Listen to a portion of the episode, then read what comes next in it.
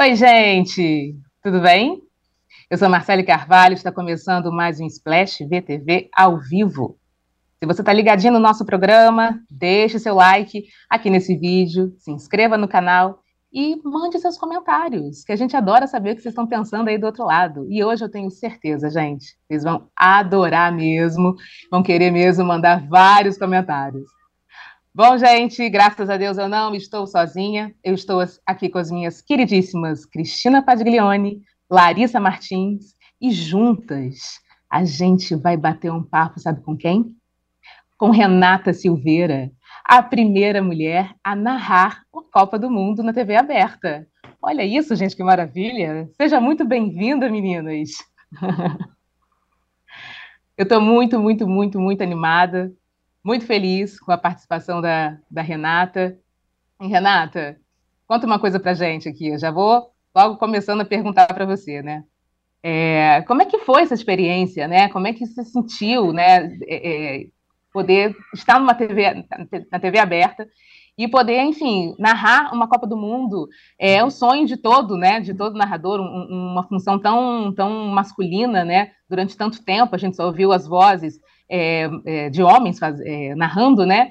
E aí, de repente, a gente tem essa, essa grata surpresa, esse prazer maravilhoso de assistir a essa Copa sendo narrado uns jogos por você. Eu queria que você chegasse aqui, é, obrigada pela tua participação e contasse aí pra gente como é que foi, né, essa, essa experiência é, de poder narrar esses jogos, principalmente na primeira fase, enfim. Estou muito feliz que você está aqui, viu?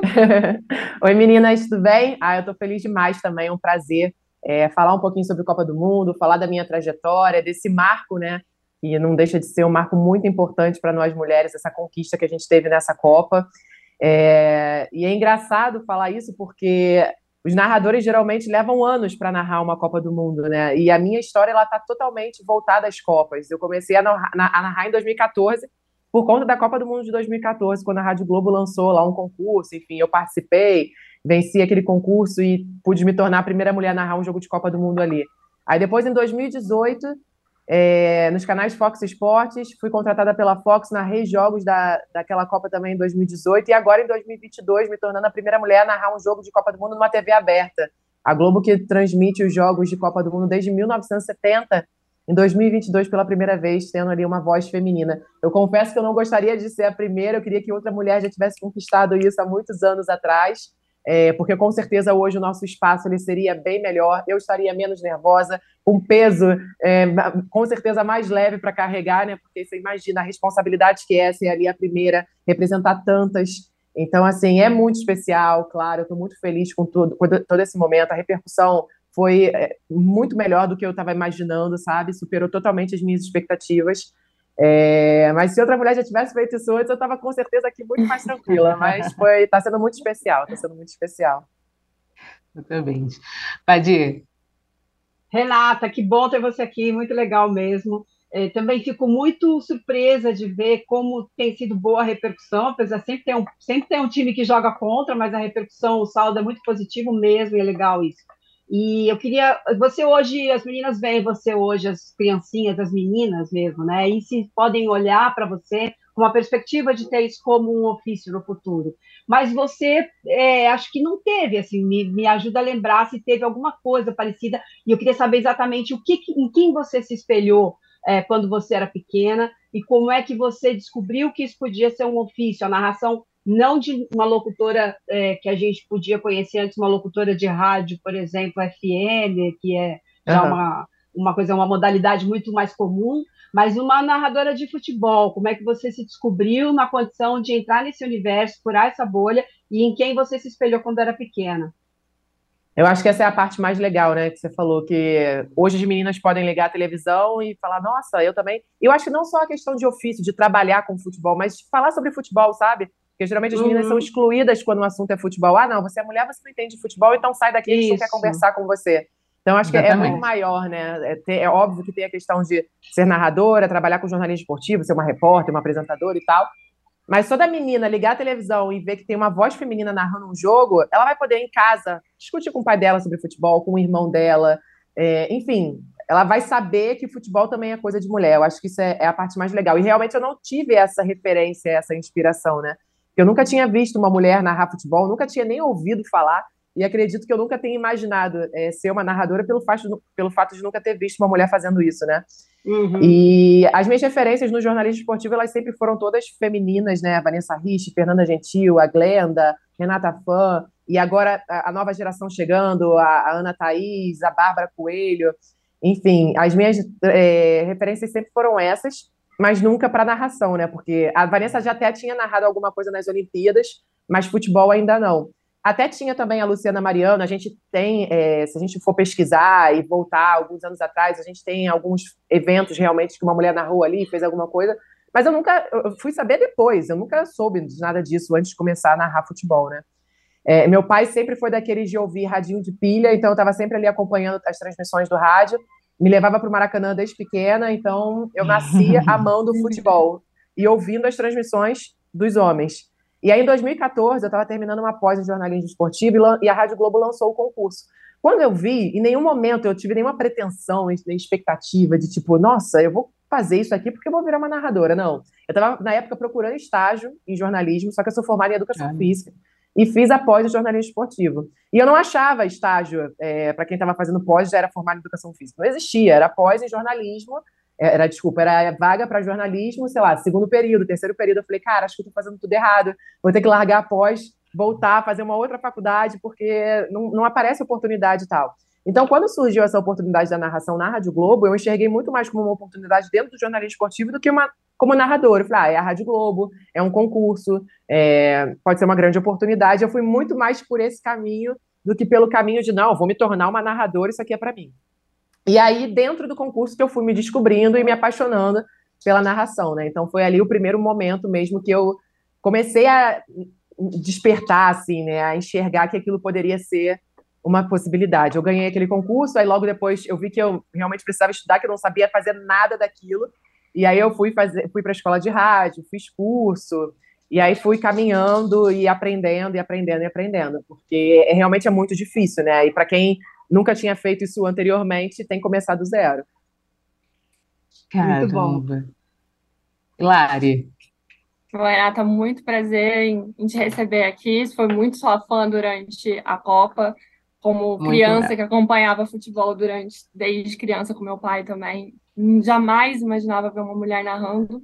Te via, né, mulheres como comentaristas e sempre quis, tinha um sonho, inclusive, quis por um tempo ser comentarista esportiva. Não, ah, não desiste mas... não. A gente tá precisando, não desiste não. Tô aqui comentando que TV tá perto. Bom, enfim, é, qual que você acha que é tipo, o maior desafio de ser uma narradora mulher? Você ainda sente que você tem que se provar tipo, dez vezes mais do que um homem nesse, nesse local que a gente sabe que é difícil. Até você comentar futebol com os amigos, é tipo, você tem certeza que você entende disso? Você ainda sente muito isso como no, no seu trabalho e tal? Muita coisa. E voltei. E eu acho que se eu estava já me acostumando, eu voltei a sentir bem forte agora na Copa, né? Porque é muito diferente quando você narra uma Copa do Mundo e na Globo. Então, assim, eu, eu comecei lá no Sport TV, fiz muitos jogos no Sport TV, no Premier, já estava narrando na Globo, Campeonato Brasileiro, é, né, Seleção Brasileira Feminina. É, mas quando a gente fala de Copa do Mundo, o canhão ele é muito maior, né? Porque quem não acompanha futebol acompanha a Copa do Mundo. Tanto é que meu Instagram, eu fiquei assim, surpresa, mais de 100 mil seguidores quando eu comecei a Copa. Eu falei, meu Deus, o que está acontecendo? Então a gente não tem noção. A gente não tem noção para quantas pessoas a gente está falando, né? Quantas pessoas a gente está atingindo, isso é muito louco. É, e eu acho que é, a gente meio que vai educando e normalizando e acostumando as pessoas com a narração feminina, e isso já estava bem legal no Sport TV e no Premiere. Sim. E agora, quando vem na Globo, parece que eu tenho que voltar e fazer tudo de novo, sabe? Olha, gente, eu tô aqui, eu consigo fazer isso, eu posso também. Me dá uma chance, escuta aí, vai. então, é meio por esse caminho, sabe? Parece que eu tô tendo que fazer tudo de novo. Então, toda aquela galera que já me escutava no Sport TV, no Premiere, que eu já tava. É, que as pessoas que já gostam do meu trabalho, que estavam é, convencidas que narração feminina já é um caminho sem volta e tudo mais. Aí eu, ai meu Deus, agora volta tudo de novo, porque agora eu tô falando para um outro público muito maior, então é um trabalho árduo e assim, a gente tem que se provar o tempo todo, a gente não tem tempo para errar, infelizmente. Então, assim, eu sempre gostei muito de estudar, isso aí desde a época de escola, sempre fui é, muito estudiosa e com os jogos não é diferente. Eu acredito, eu nem sei como eu chegaria para um jogo se eu não tivesse estudado, acho que eu não teria condições de narrar. Então, eu sempre me preocupei muito com isso.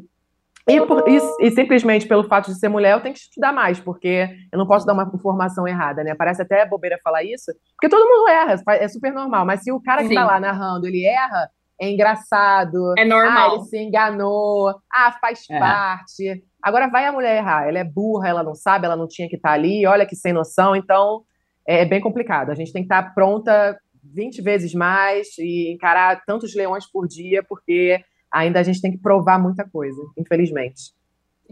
Você que está chegando agora aqui, é, a gente está conversando com a Renata Silveira, é, a narradora Renata Silveira, que fez história nessa Copa do Mundo, porque ela foi a primeira mulher a transmitir, né, a, a narrar uma Copa do Mundo na TV aberta.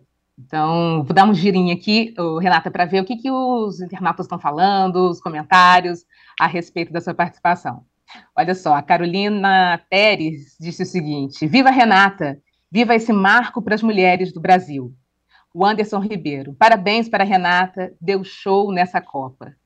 Agora eu lhe pergunto, Renata, é, tem um peso também muito grande de ser, é, de trazer essa, esse marco, né? De, de, a gente não trouxe o Hexa, né? Mas você foi a grande campeã no quesito narração ali, né? É, tem essa, tem essa, esse peso também de ser a primeira, primeira em várias coisas, né? Você foi a primeira mulher a, a narrar uma Copa do Mundo TV aberta e outros marcos de ser a primeira mulher a, a narrar num, num campeonato, é, é, é campeonato brasileiro, se não me engano, também. É, enfim, assim, você está batendo marcos e marcos e marcos, assim, e as, as meninas realmente vendo é, você tão, tão à vontade, tão bem nessa função, é, com certeza é, percebem né, que podem também seguir. Chega a ser um, um, um, peso, entre aspas, tá? De ser essa primeira mulher a, furar essas bo essa bolha tão masculina? Com certeza, chega até a ser um pouco cansativo também. Eu, e aí eu, eu, até brinco com isso, eu falo assim, nossa, daqui a pouco eu não vou ter mais adrenalina no corpo, né? Porque toda hora é aquela experiência, aquele desafio novo que dá aquele friozinho na barriga, que você fica nervosa. Eu falei, cara, é, é o tempo todo, né? Fui a primeira no Sport TV, aí depois a primeira a narrar Primeiro, não, vamos voltar, né? 2014. Eu até brinco isso com as meninas, com as outras narradoras, que a gente tem que colocar uma linha do tempo, daqui a pouco a gente tem que escrever um livro em relação a isso, porque as pessoas começam a se confundir, né? Quem foi a primeira que fez isso? Quem foi que fez aquilo? Para a gente também não tirar o lugar de ninguém, porque realmente são, são datas, são marcos muito importantes. Muito E, e aí teve lá, né, me tornar a primeira mulher em 2014 a narrar um jogo de Copa do Mundo, aí depois, junto com a Isabelle e com a Manu na, nos canais é, Fox Sports, a narrar no canal fechado, aí agora me tornar a primeira no canal aberto. Teve no Sport TV Campeonato Brasileiro, é, a primeira narrar é, Olimpíadas, né, com futebol masculino da seleção, também nessas Olimpíadas do ano passado. Então, sempre ali, as pessoas ficam brincando muito com isso. Cara, de novo, tu aqui, vai ser para ser a primeira a fazer isso aqui também. E é, é, muito louco, é engraçado isso, mas foi, foi, o que eu falei lá no início, né? Eu não queria estar sendo a primeira a fazer tudo isso. Mas já que estou aqui, vamos embora, vamos fazer direito, vamos abrir essa porta para que outras mulheres é, venham depois como narradoras, comentaristas.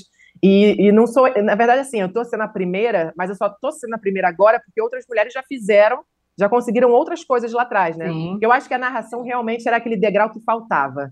Tem a repórter, tem a apresentadora, as mulheres que trabalham dentro de uma redação, que a gente sabe que ainda é um, um local é, praticamente masculino. Então, assim, cada uma conquistando ali o seu degrauzinho foi fazendo com que hoje eu consiga né, me tornar a primeira a narrar a Copa do Mundo, enfim, todas esses, esses, essas datas importantes que a gente já citou aqui.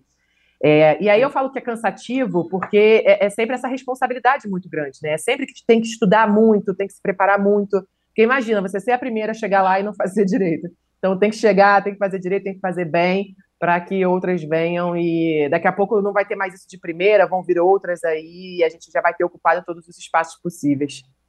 Exatamente. É o legal seria a gente começar a normalizar isso, né? É. Ser, essa é a conquista a ser feita.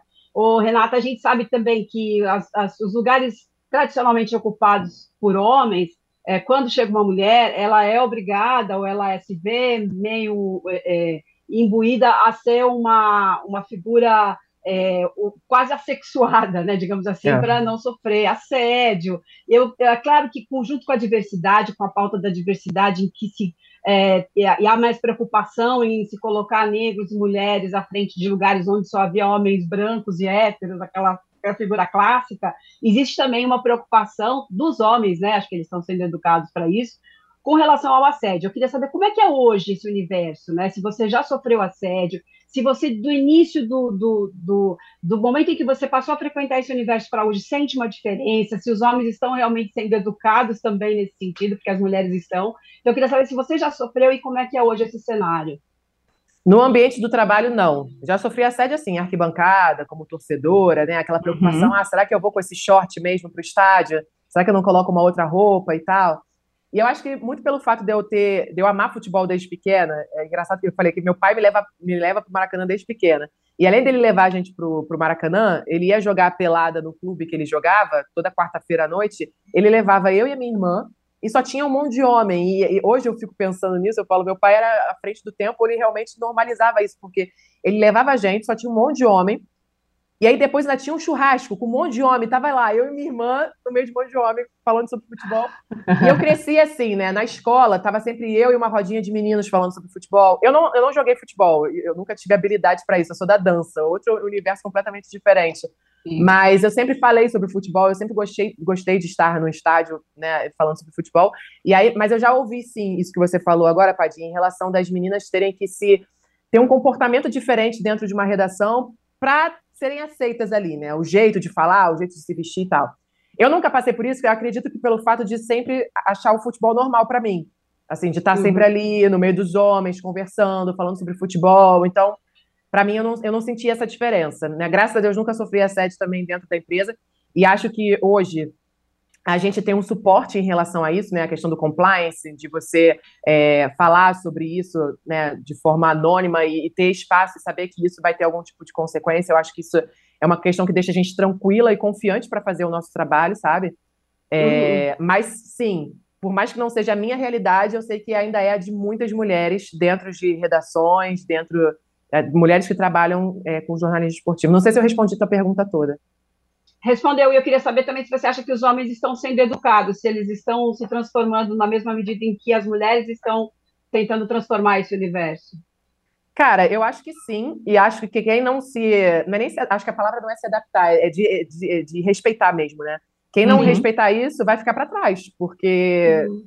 tá fora de moda, gente. Não achar que mulher e futebol, né, são, também podem andar juntos e tal. Então eu acho que a gente vê muita gente que é de outras gerações, né, que tem um tratamento diferente, enfim, a gente sabe que foram pessoas educadas numa outra geração e, e tal, é, mas eu acho que essas pessoas estão abrindo os olhos para a nova realidade, não só para a mulher, mas para as novas gerações mesmo, forma de se comunicar e tudo mais. Entendi, tá ótimo.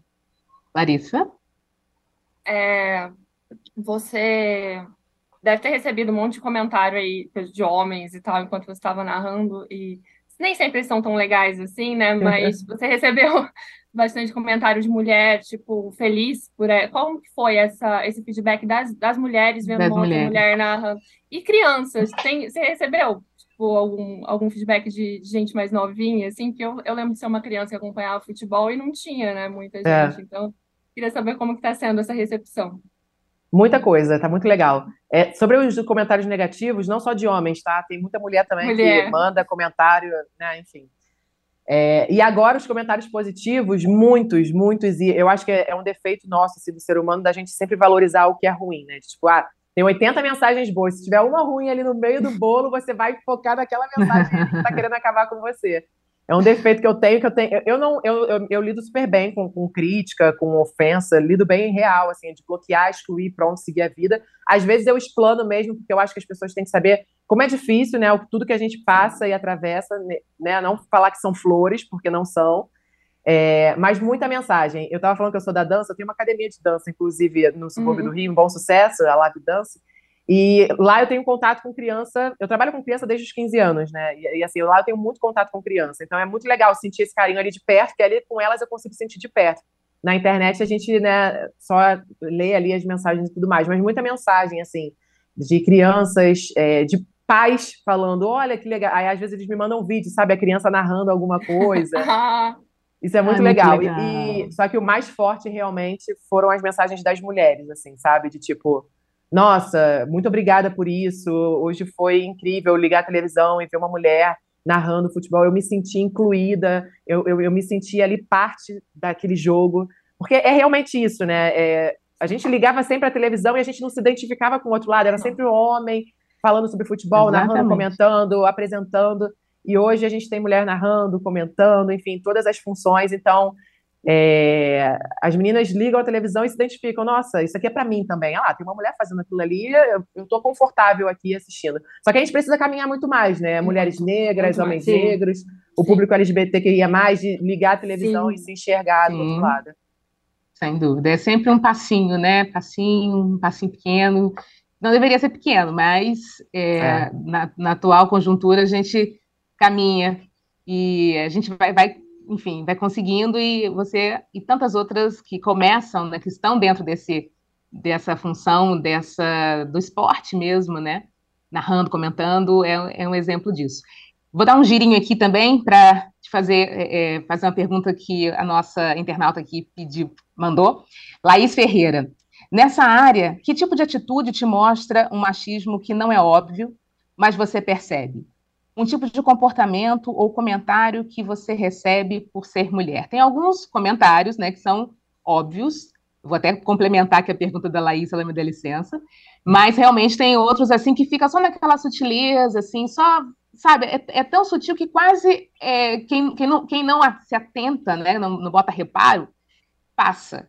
Então, você, você já nota isso, né? Que tipo, esse tipo de comentário te mostra mesmo que, há, que ainda há um, o machismo, mas ele vem com verniz, vamos dizer assim. É, é, sempre assim, ó. A pessoa começa assim, com todo respeito, ou então não me leve, ou então é, não me leve a mal, não me entenda mal. A pessoa sempre uhum. tentando se justificar. Aí eu já. Ah, lá vem, né? E aí é, é aquela mensagem assim, é, que a pessoa não está falando do seu trabalho, ela está falando das mulheres no total, né? De tipo, narração feminina. Voz de mulher não combina com futebol. Voz de mulher. Sim. Tipo, qualquer voz isso, de né? mulher. Essa é clássica, essa tem sempre, né? Então, assim, às vezes, outro dia eu postei, eu nem ia postar esse vídeo porque eu nem acho que é o meu melhor gol. Mas foi o primeiro gol que eu narrei na Copa uhum. do Mundo, foi um gol de pênalti da Alemanha, e as pessoas queriam que eu narrasse igual uma louca. Gol da Alemanha, Alemanha, gol, pênalti. as pessoas, não, pelos comentários, as pessoas parecem que queriam que eu narrasse assim o primeiro gol do jogo, que foi o primeiro uhum. gol que eu narrei, né? Então, eu narro normal, né? Vai para vai pra batida, pé direito, gol, aí faço gol, Alemanha, 1x0, abriu o placar. Gente, como é, seria, todo narrador faria. Nenhum narrador ali se esgoelaria com o primeiro gol numa, numa primeira rodada primeira partida, do, entendeu? E aí eu falei assim, cara, posta ou não posta esse gol aqui? Porque eu fiquei pensando muito sobre isso, porque eu já sabia uhum. que se eu postasse, iam ser esses tipos de comentário que iam surgir. Falei, cara, eu vou deixar de registrar isso aqui por causa do, que as pessoas vão falar? Sim. Eu fiquei pensando nisso, eu falei, cara, é o primeiro gol que eu narrei na Globo, independente se foi o gol mais bonito ou mais incrível, é o primeiro gol. Entendeu? É, é, importante isso daqui. Independente se eu gritei, se eu não gritei, se foi um gol da, do Brasil, se foi da China, sei lá de quem foi esse gol. Então vamos postar esse gol. E aí eu coloquei lá o gol e não deu outra. E eu tenho certeza que as pessoas que estão falando sobre. Ah, não, mas. Não, péssimo, não sabe narrar. Olha isso, sem energia, que não sei o que. Nunca, nunca viram uma transmissão minha. Pegaram aquele, aquele recorte ali de 10 segundos e falaram que eu não sei narrar por causa daquele recorte ali de 10 segundos de um gol da Alemanha de pênalti na primeira rodada da fase de grupos da Copa do Mundo. Então, a gente vê muito isso, as pessoas generalizando, né? Ah, é mulher, uhum. não sabe narrar. A voz feminina não combina com futebol. Então é sempre isso. Não é a Renata Silveira que narrou aquele jogo que eu ouvi o jogo todo que eu vou lá criticar ela. Não. Aí eu abri isso aqui, eu vi uma mulher narrando. Ah, horrível você, sai daí. É isso. Entendeu? Então aí a gente vê. Ah, com todo respeito, mas a sua voz não tem nada a ver com futebol. Ai, é por aí, é por aí.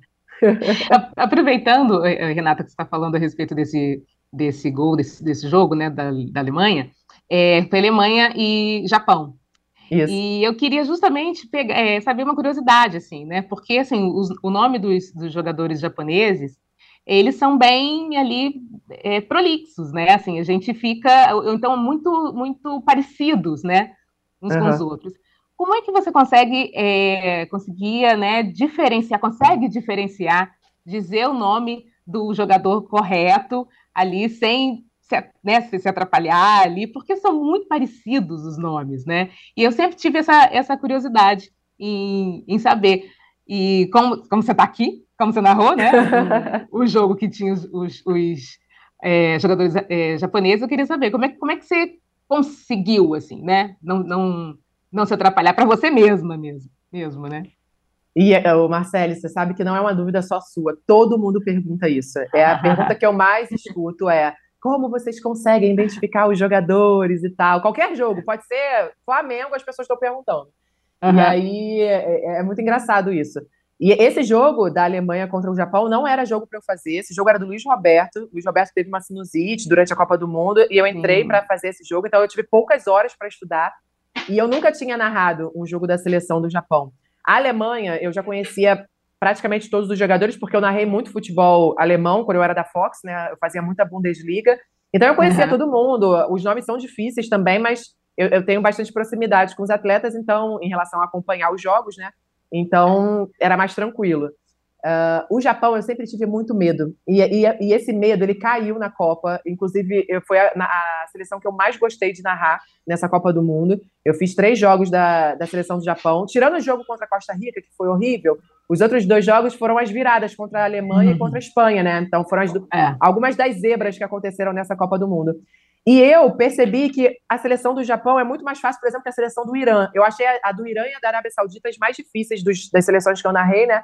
É, em relação à pronúncia e identificar os jogadores. Porque, primeiro, os jogadores do, do Japão, muitos é, atuam no futebol europeu, né? Então, muitos uhum. ali a gente tinha informação para dar, por mais que eu visualmente não reconhecesse de primeira, mas aí eu fui estudar, fui pesquisar, ver jogos anteriores e tal, né? É, que é o trabalho que a gente geralmente faz quando a gente não tem tanta proximidade, quando a gente não conhece tanto aquela seleção. E aí, na hora que a bola rola, aí você vai procurar um cabelo diferente, assim, cor do... Tá todo mundo de cabelo preto, aí tem um cabelo louro, aí você já sabe que é aquele cara lá, eu já vou nas minhas anotações. Ah. É um cara que tem uma tatuagem específica em algum lugar do corpo, é uma chuteira Caramba. colorida, é um corte de cabelo diferente, enfim.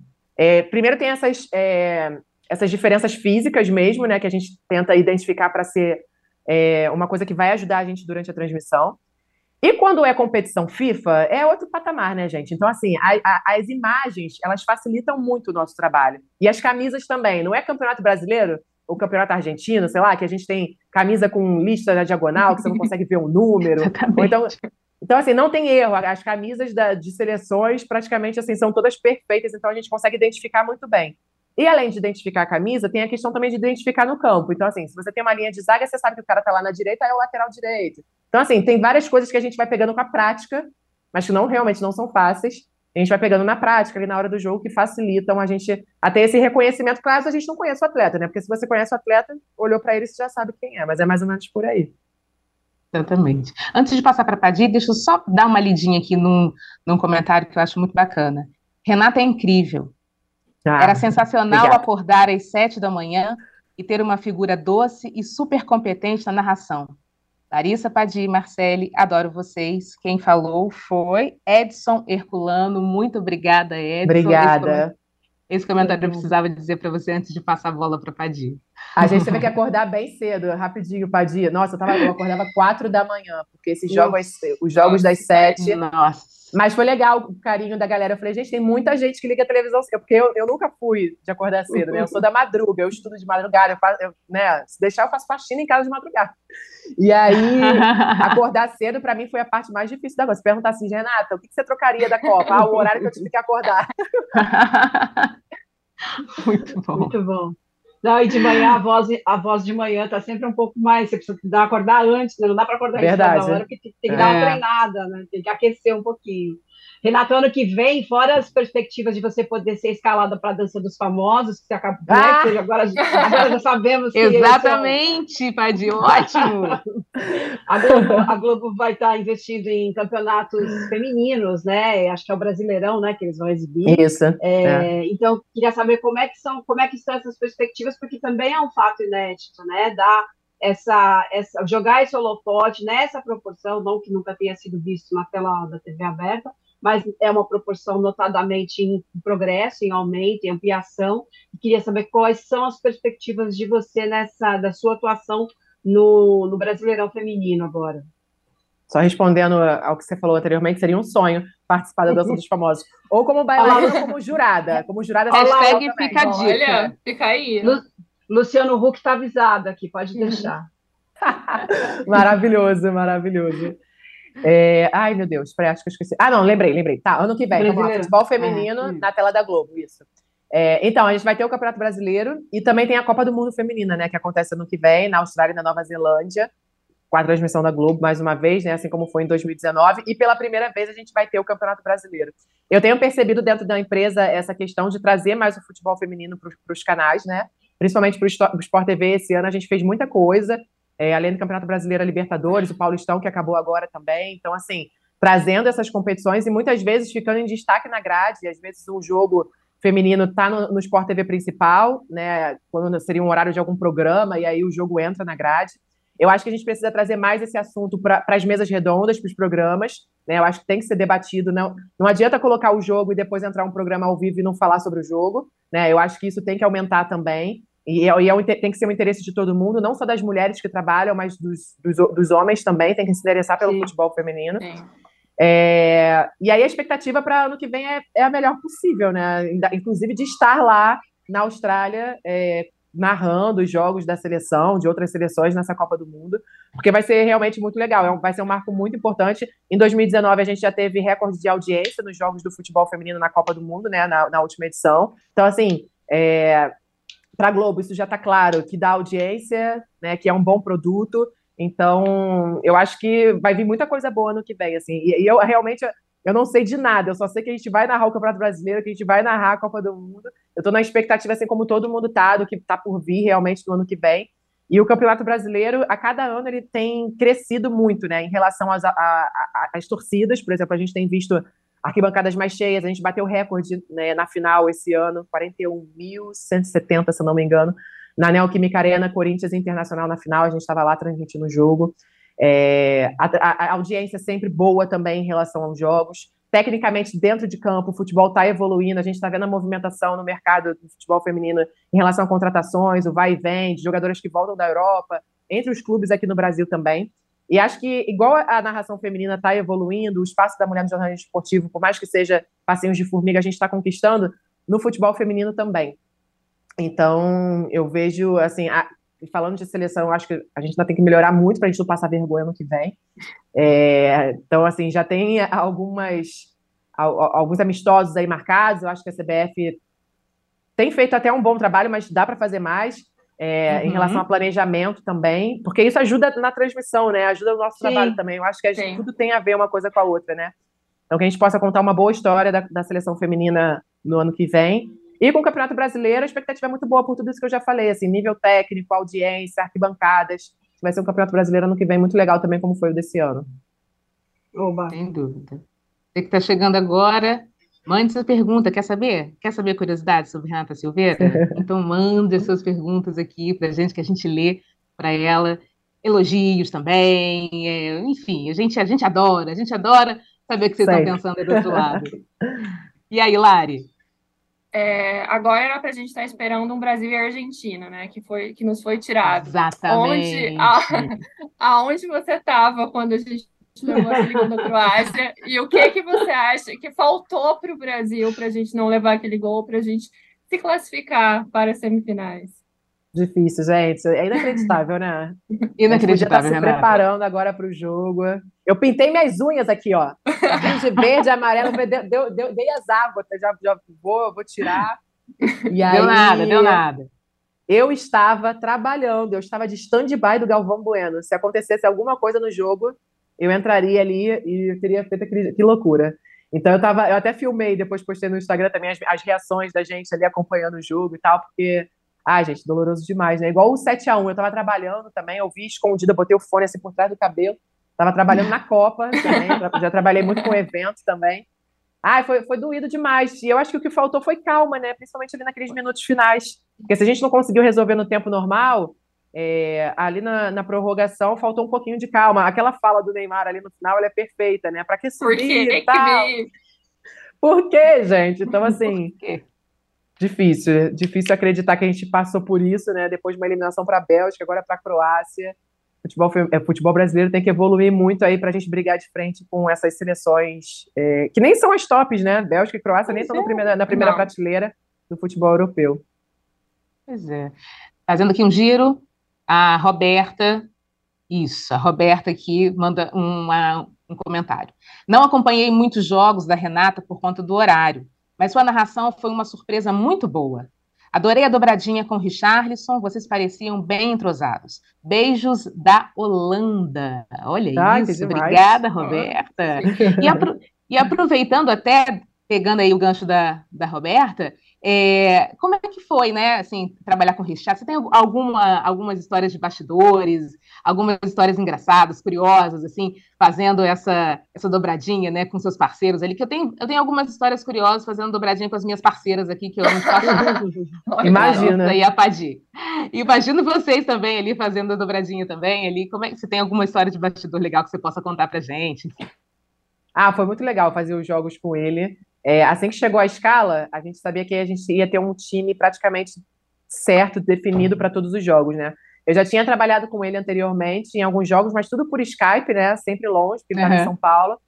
Mas sempre percebi nele uma pessoa muito determinada, dedicado e sempre muito alegre de estar ali, sabe? Feliz de estar ali trabalhando, de estar fazendo aquilo ali. Então, quando eu vi a escala, eu já fiquei feliz só por isso, né? E aí, o segundo comentarista, a gente foi revezando, cada dia era um: o Diego, a Formiga, o Zé Roberto, o Ricardinho, o Paulo Nunes, muitos que eu já tinha trabalhado também e outros que estavam chegando ali pela primeira vez. E a história de bastidores, gente, é, é a pessoa mais animada para trabalhar sete da manhã, né? Porque a gente chegava, ele levantava meu, meu astral todo dia, assim, porque eu chegava morrendo de sono, a cara inchada, Tava lá na maquiagem, já chegava ele. Bom dia, bom dia, bom dia! Eita, coisa boa! Super animado. E aí, é maravilhoso trabalhar com gente assim, né, gente? Gente pra cima. Tanto é que no, nos jogos que a gente foi pro, pro Globo Esporte, né? Que a gente foi pro Globo Play, aí logo depois, quando a gente voltou para narrar as oitavas, todo mundo. Ai, a gente sentiu falta de vocês. A gente sentiu falta da animação de vocês, da energia de vocês aqui nos bastidores, o pessoal do camarim, né? Do, do backstage ali e tudo mais. Porque realmente ele chegava assim e, e uh, botava a energia lá em cima, uma pessoa super querida, um jogadoraço, né? Craque. Muito, e aí é, é muito louco. É muito louco hoje você trabalhar com essas pessoas, né? Eu tento normalizar, mas você olha para o lado e fala: caraca, é o Paulo Nunes, é o Ricardinho, é o Zé Roberto, uhum. é o Richard, isso é muito louco isso. Sem dúvida. Padir? Renata tem palpite para o próximo técnico da seleção? Palpite Ai, ou, ou sugestões, não sei. Então, eu queria muito que fosse um técnico estrangeiro. Muito, ah, mas é? eu acho. É. Eu existe, acho uma, existe um debate em cima disso, né? Eu acho muito difícil a CBF é, querer, né? Eu acho que uhum. ainda, eu, eu, acho que como a gente viu aqui no sempre teve, né, técnico estrangeiro no futebol brasileiro, nos, nos clubes, né? Falando dos clubes. E sempre, sempre rolava um pé atrás em relação a isso. Ou então, quando o técnico ia bem, as pessoas evitavam elogiar, seguravam um pouco. E eu acho que o Jorge Jesus ele veio para quebrar isso, né? Em 2019 no Flamengo. É, só que eu acho também que isso também não pode virar uma moda, até porque futebol, se futebol tivesse uma equação perfeita, os nossos problemas estariam resolvidos, né? Mas o futebol é Sim. é muito complexo. Sim. Então não é só trazer um técnico estrangeiro que vai resolver o problema. Tanto é que a gente viu outros técnicos vindo para o futebol brasileiro que não tiveram sucesso. É, mas eu acho que nesse momento a gente não tem técnico à altura de brigar com as seleções europeias aqui no Brasil, Sim. sabe? A gente tem bons técnicos. Fernando Diniz eu acho acima da média no futebol brasileiro aqui, mas eu acho que não está na hora dele ser técnico da seleção brasileira. O Dorival Júnior acho também um ótimo técnico, mas, por exemplo, no Flamengo acho que ele fez um ótimo trabalho até o momento que ele tentou segurar um pouquinho, não se jogar em todas as competições e botar time reserva. Então eu acho que falta um pouco de ousadia e acreditar. Enfim, são características também, cada técnico tem a sua personalidade, a sua forma de trabalhar. É, não estou aqui para julgar nenhum deles, mas acho que hoje, com a saída do Tite, só um técnico estrangeiro conseguiria, em 2026, dar um título para a seleção brasileira, ou fazer a seleção brasileira, pelo menos, avançar né, para uma semifinal e, quem sabe, aí uma final. O Guardiola seria o sonho de todo mundo, né, gente? Mas o homem já falou Sim. que não bem, assim, não um valor assim também que a gente não tem condições.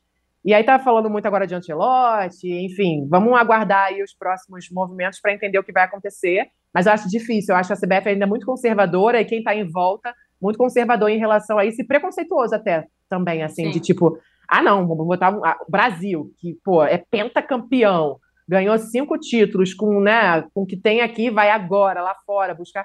Eu acho que tem, tem essa questão que eu acho uma bobeira, na verdade, que eu acho que a gente Sim. devia aproveitar e fazer esse intercâmbio, fazer essa troca que seria. A gente só ganharia com tudo isso.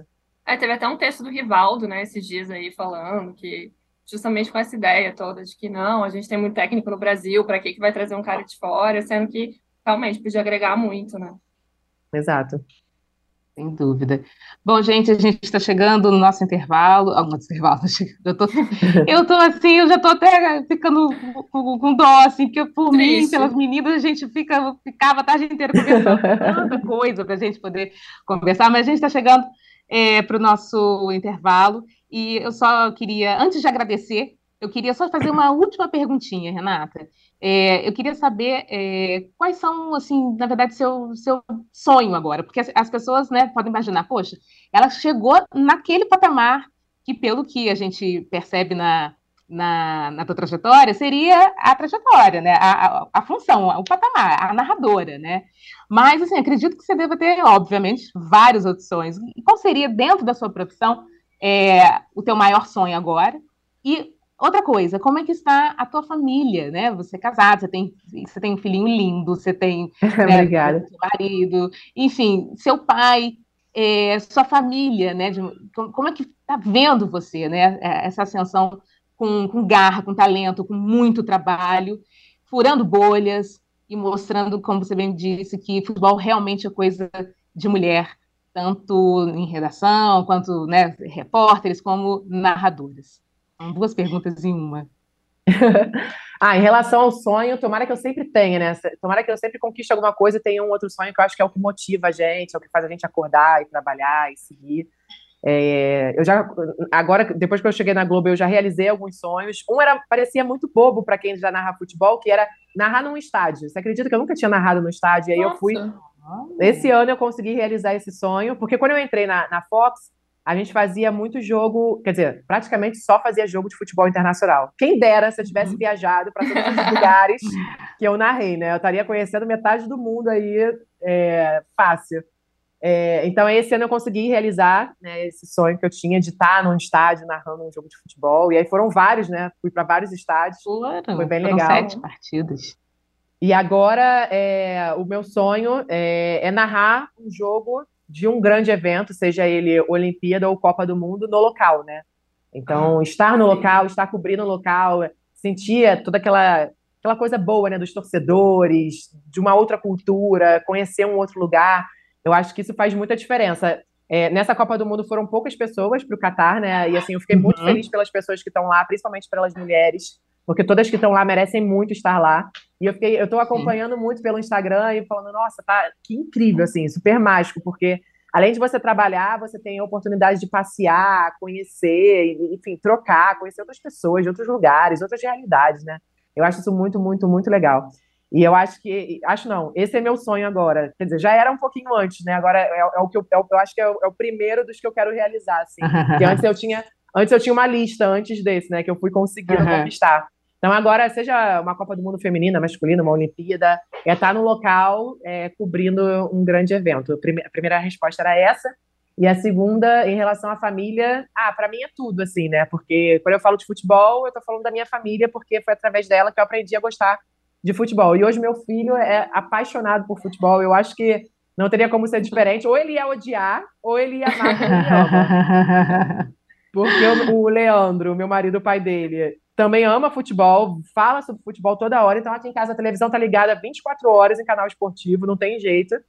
Então, ele, ele, o ídolo dele é o Cristiano Ronaldo, ele chorou pra caramba quando Portugal oh. foi eliminado da Copa. Tadinho, triste, né? Doído. Mas ele, ele pratica futebol, ele ama futebol, e é legal porque eu ser uma mulher narradora até me ajuda na educação dele em relação às mulheres, sabe? Dele entender é, que mulher também joga futebol, aí ele chega, fala, é, que jogou futebol no recreio, eu falo, e as meninas, B? Ah, tem as meninas que jogam também e tal. Eu falei, tá vendo? É isso aí. E aí os amiguinhos dele, aí ele, ele fala que ele é famoso na escola, né? Muito engraçado. aí eu falei, mas por que, que você é? Outro dia, foi semana passada que ele chegou falando isso. Por que, que você é famoso na escola? Ah, mãe, por causa de você, né? Porque todo mundo vem falar comigo porque sabe que eu sou seu filho. Aí ele todo, todo ah, falando isso, né? Ah, que lindo. Muito engraçado. Tá é, muito fofo. Renata, então, tem... quantos anos ele tem? Nove. Nove. É um e a gente, mesmo. o Leandro levou ele para o Maracanã, ele tinha meses, ele não tinha nenhum ano. Eu falei, meu Deus, onde é que eu estava com a cabeça quando deixei isso acontecer? então, assim, ele vive futebol também, e para ele é super normal. Isso que é o mais legal, né? Eu acho que a, não a partir da geração dele, um pouco antes até, né? Mas a geração dele já, já tá tudo certo, sabe? Outro dia até um outro narrador também comentando comigo lá no Sport TV falou isso, ele perguntou para os filhos dele, quando eu estava narrando, vocês estão ouvindo ela narrar? Tem alguma coisa diferente? Aí as crianças, não, tá narrando futebol. É ah, é isso, sabe? é isso. Ah. Então, assim, é, é uma geração maravilhosa que já vai crescer sabendo que mulher joga futebol, que mulher entende de futebol, que mulher narra futebol.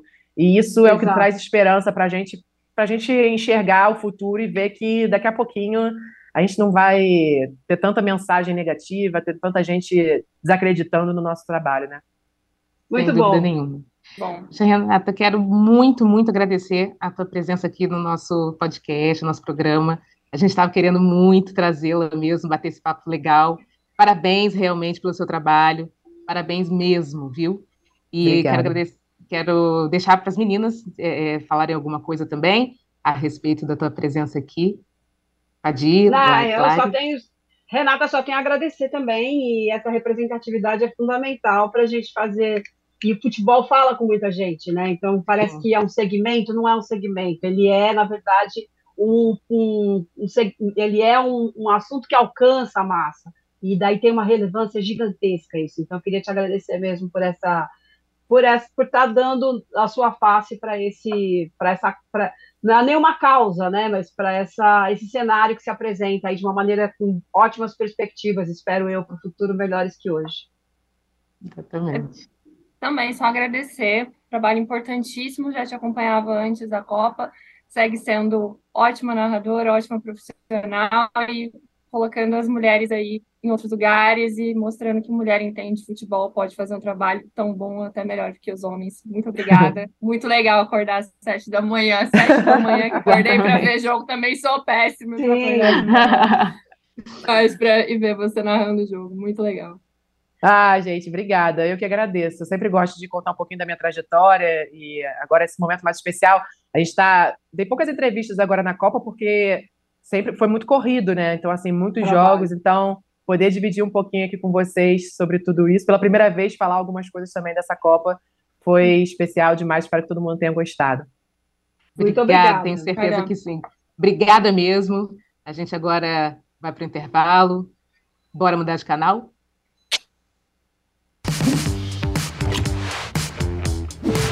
Do ponto de vista médico, quando é que começa de fato a introdução alimentar? Foi a partir do ronco que você descobriu que tinha apneia? Como é que foi? Atividade física sem check-up pode ser perigosa. Pode mesmo?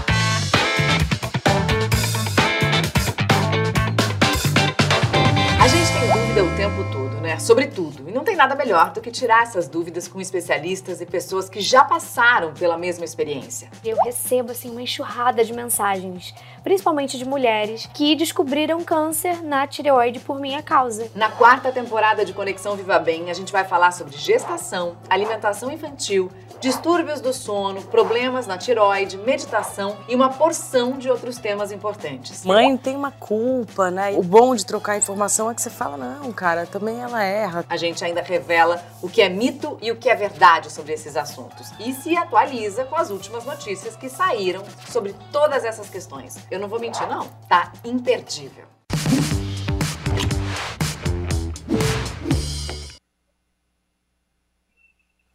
Oi, gente, voltamos e voltamos e vamos direto para o nosso querido giro de notícias. Porque, assim, na verdade, né, foi muito especial esse primeiro bloco. A gente estendeu o máximo que a gente poderia ter estendido mesmo. Se uhum. pudesse, passávamos a tarde inteira.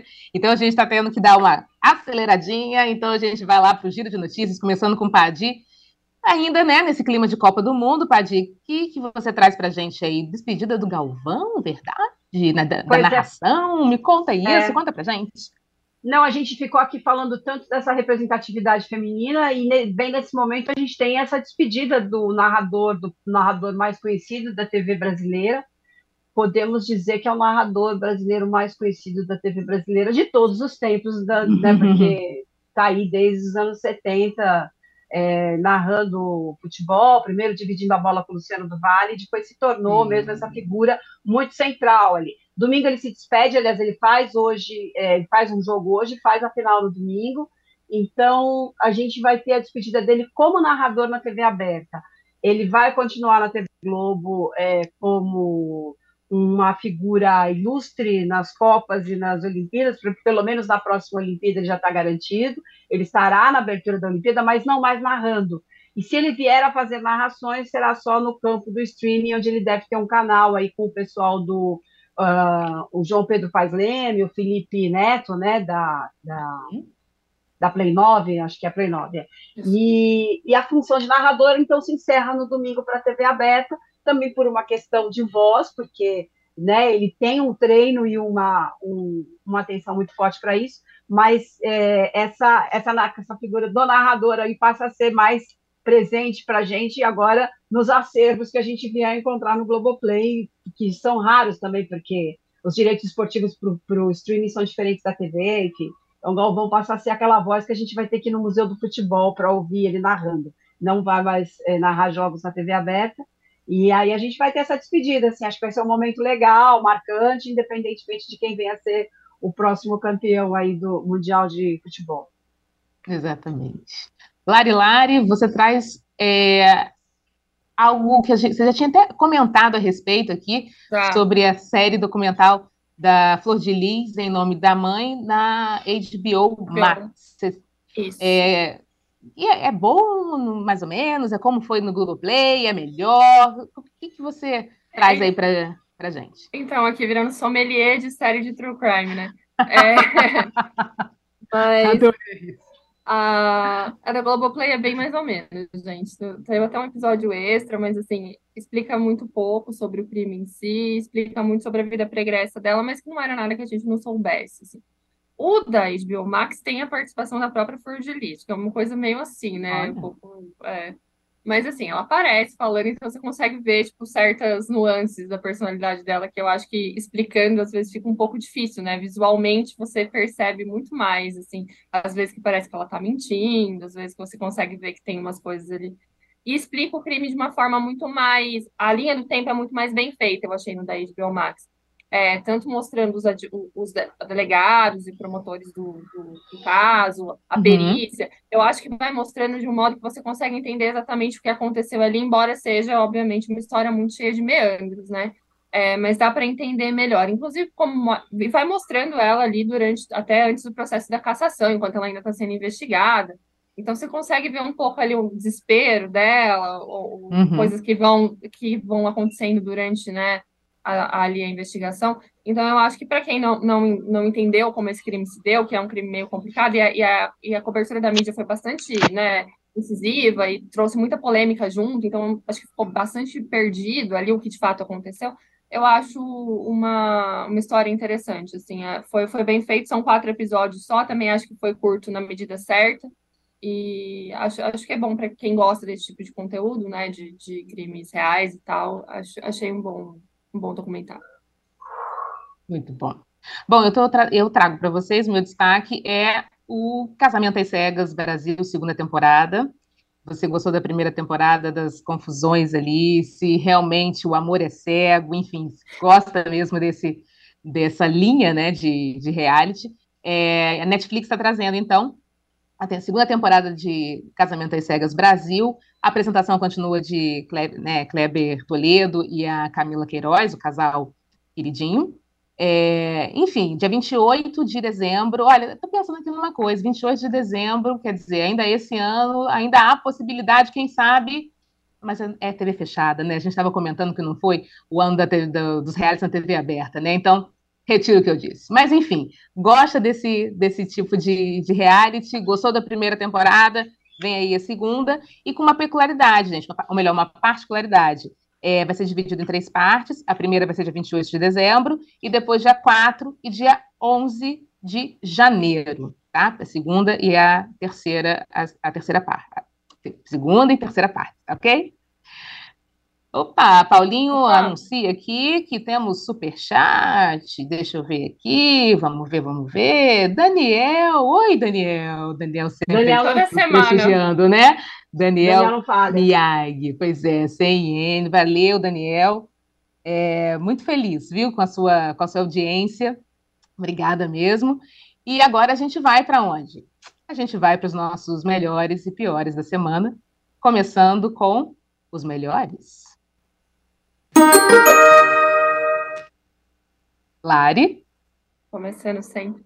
Eu vou dar para o Seleção Sport TV. A gente estava falando de, de Copa aqui. É um programa que existe quase todas as Copas aí, pelo menos, não lembro quando exatamente quando começou, é um programa tradicional do Sport TV, mas na Copa tem essa edição especial com Marcelo Barreto e com André Rizek, e quatro comentaristas, esse ano quatro comentaristas, e tenho assistido, em geral, quase todos os dias, e tenho gostado, assim, sempre gosto, sempre acompanho, todas as Copas, nas últimas duas Copas, pelo menos, eu assisti, e acho que tem sido um trabalho muito bem feito deles, assim, e já que estamos no finalzinho da Copa, aproveitar para dar, trazer essa, esse elogio, assim, inclusive no, antes do jogo do Brasil com a Croácia, eles fizeram uma mesa tática, eles sempre fazem uma mesa tática tentando entender como que vai ser o jogo, como que vai ser o posicionamento dos jogadores e tal, e que, em que acertaram completamente o que ia acontecer com o Brasil, exceto pelo fato de que o Brasil não conseguiu antever isso e saiu no jogo da Croácia. Eu ficava assistindo o jogo e pensava, meu Deus do céu, era igualzinho. Meio de campo completamente congestionado, tinha que arrumar espaço pelas laterais. O Brasil não conseguiu fazer o que, o que a mesa tática do Sport TV propôs e ainda por cima tomou um gol na prorrogação. Mas enfim, ó, é. ótimo trabalho deles e acho, acho um ótimo programa para quem gosta de futebol. Muito bom. Pode ir. Ou seja, teria sido melhor os jogadores assistirem o, o Sport TV do que seguirem Sim. os conselhos do Tite naquele Talvez, momento. talvez. Faltou. É. Eu, eu queria dar um melhor da semana para a transmissão da diplomação do presidente Lula, né, nosso futuro presidente já diplomado, na verdade, é, porque não por uma questão partidária, por uma questão de escolha, mas porque eu achei que foi muito preciso e necessário o discurso tanto do Lula quanto do Alexandre de Moraes a respeito das ameaças à democracia que a gente sofreu durante o período eleitoral, principalmente durante o período eleitoral, até antes disso. É muito necessário falar sobre a tentativa de destruição dos, dos veículos, dos veículos não, dos profissionais de imprensa, porque tem às vezes sites que são feitos por profissionais que não estão nessa esfera de veículo, mas muito em cima da, da crítica à tentativa de destruição do jornalismo profissional como arma para é, destruir democracia, enfim, achei que foi um, uma boa aula ali, um bom momento, fora, é claro, é aquele né, momento em que o Lula se emociona sempre ao lembrar que não tinha um diploma, e é isso, assim, eu acho que é um passo para a gente não não em relação aí de, de em relação a, a só ao próximo governo, mas de estar sempre atento a essas ameaças à democracia que a gente sempre tem que estar. E o meu melhor da semana vai, a gente não, não falou hoje, né? Para não dizer que não falei das flores, todas as flores. meu melhor da semana vai para o casal Maritânia. Quer dizer, o casal ainda não é um casal formado, mas está em vias dele. Tá é a Mauritânia. Exatamente, estou chipando Mauritânia e Javé.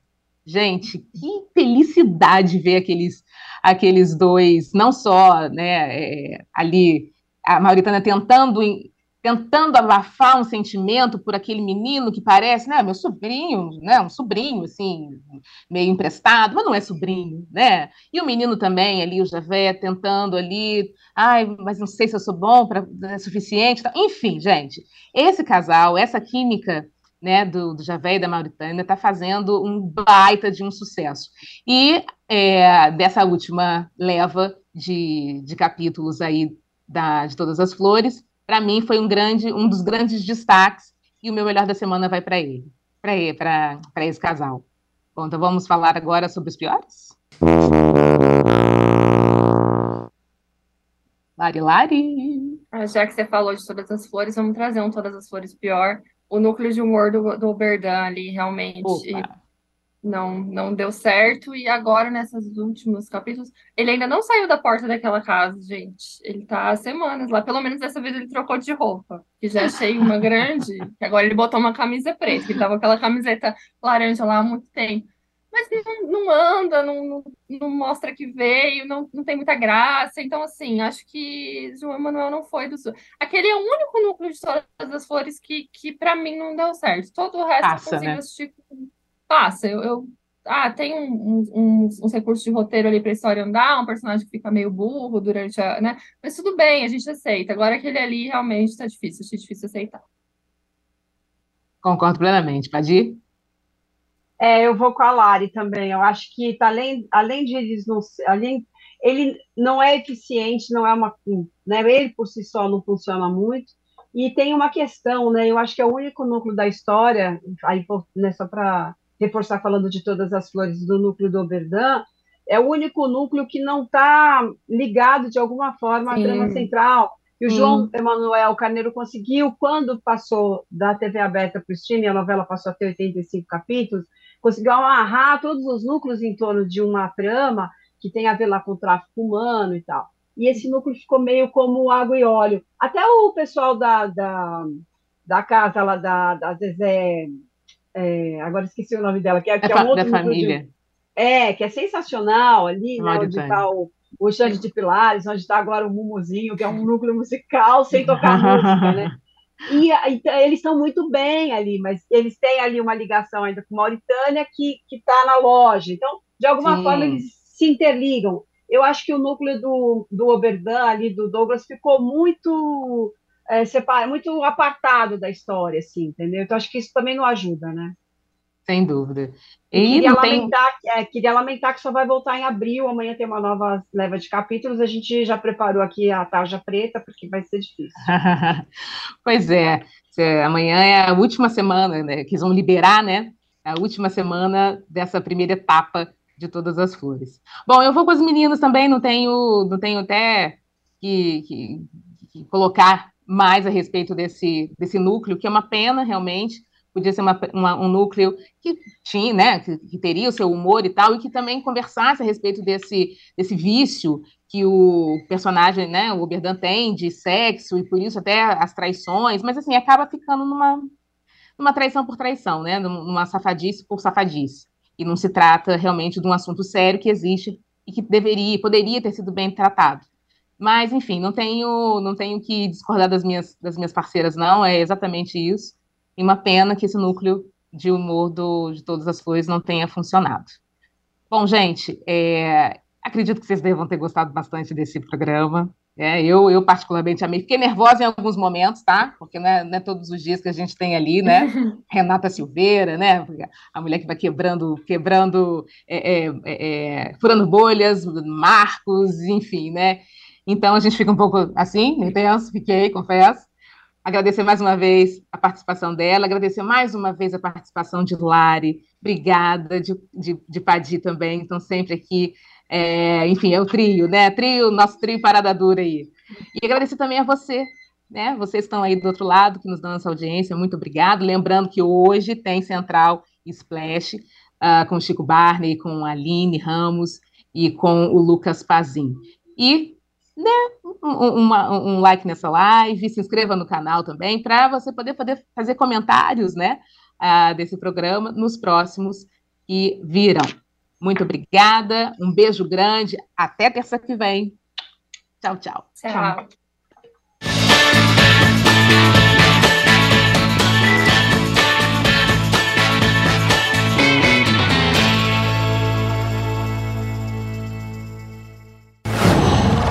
Qual?